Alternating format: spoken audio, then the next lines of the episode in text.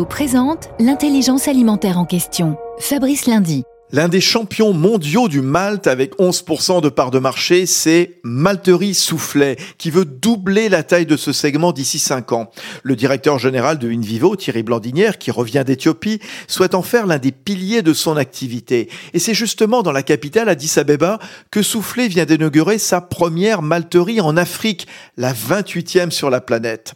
L'Éthiopie, le plus gros producteur africain d'orge. L'idée est de produire de la bière locale pour limiter les importations donc le transport de marchandises, donc la pollution, avec 80 000 tonnes de céréales par an et à terme plus de 100 000. La nouvelle malterie est d'ailleurs la première au monde à être zéro émission carbone grâce à l'énergie produite par des barrages sur le Nil.